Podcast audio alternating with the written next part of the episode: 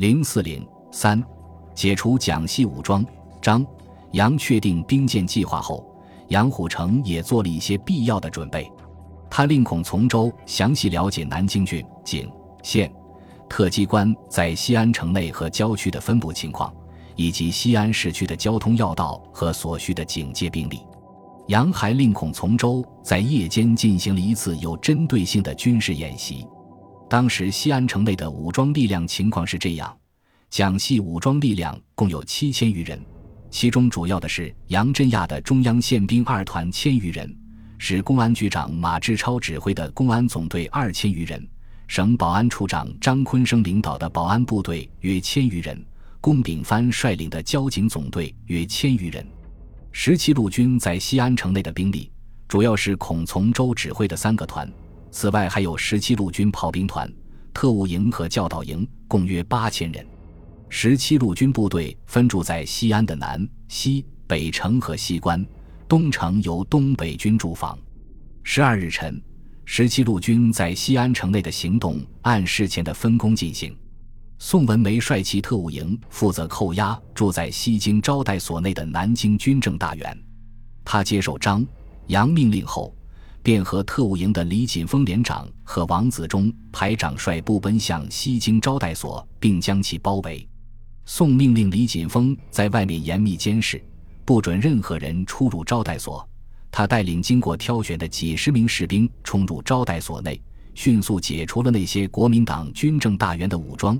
并让他们到大餐厅集合。经过清点，发现缺少陈诚、万耀煌和邵元冲。宋文梅命令士兵在招待所内严密搜索，在大餐厅后面烧火时一个大木箱里找到陈诚，在万耀煌妻子所住房间的衣柜里找到了万耀煌。住在招待所楼下南牌房的邵元冲听到枪声，不明真相，越墙逃跑。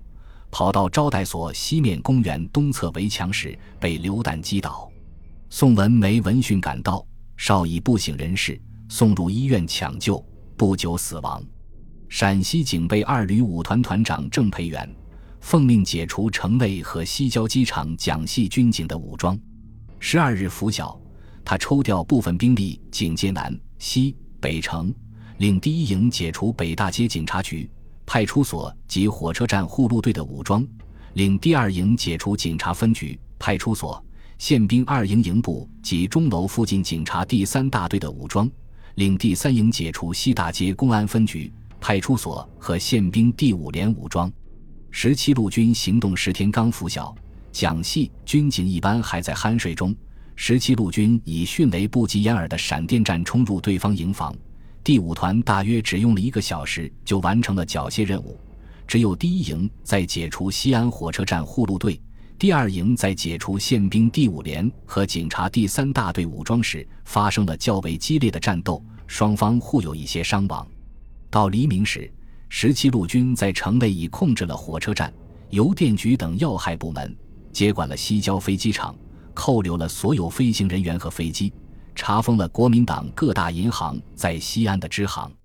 还扣押了邵力子、晏道刚、曾扩情，枪毙了中央宪兵二团团长杨振亚。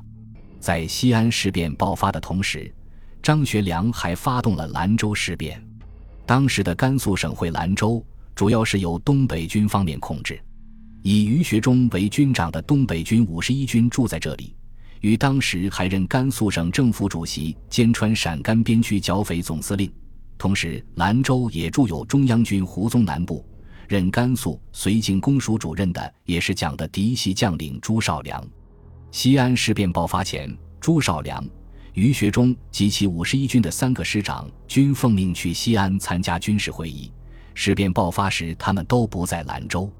十二日晨，张。杨在西安指挥寇蒋战斗的同时，张学良密电在兰州的解放，令其响应西安的行动，在兰州发动事变。电文大意是：军事会议破裂，我与杨主任合作，已将蒋介石及中央军的诸将领扣押，发表了八项救国主张，要求解放转达五十一军立即在兰州响应西安的行动，发表声明拥护八项救国主张。并立即切断朱绍良的绥靖公署和南京政府的联系，把中央嫡系在兰州的军队、党部、公安部队一律缴械，将其主要人员看管起来等等。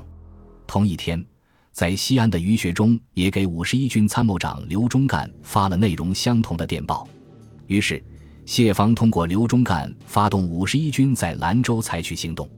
十二日晚七时，五十一军的三个师分头开始行动，将胡宗南在兰州的两个团缴了械，查抄了绥靖公署、省党部、公安局在兰州的特务机关，并把他们的头目集中看管，控制了飞机场。同时发表声明，拥护张杨在西安的行动和八项救国主张。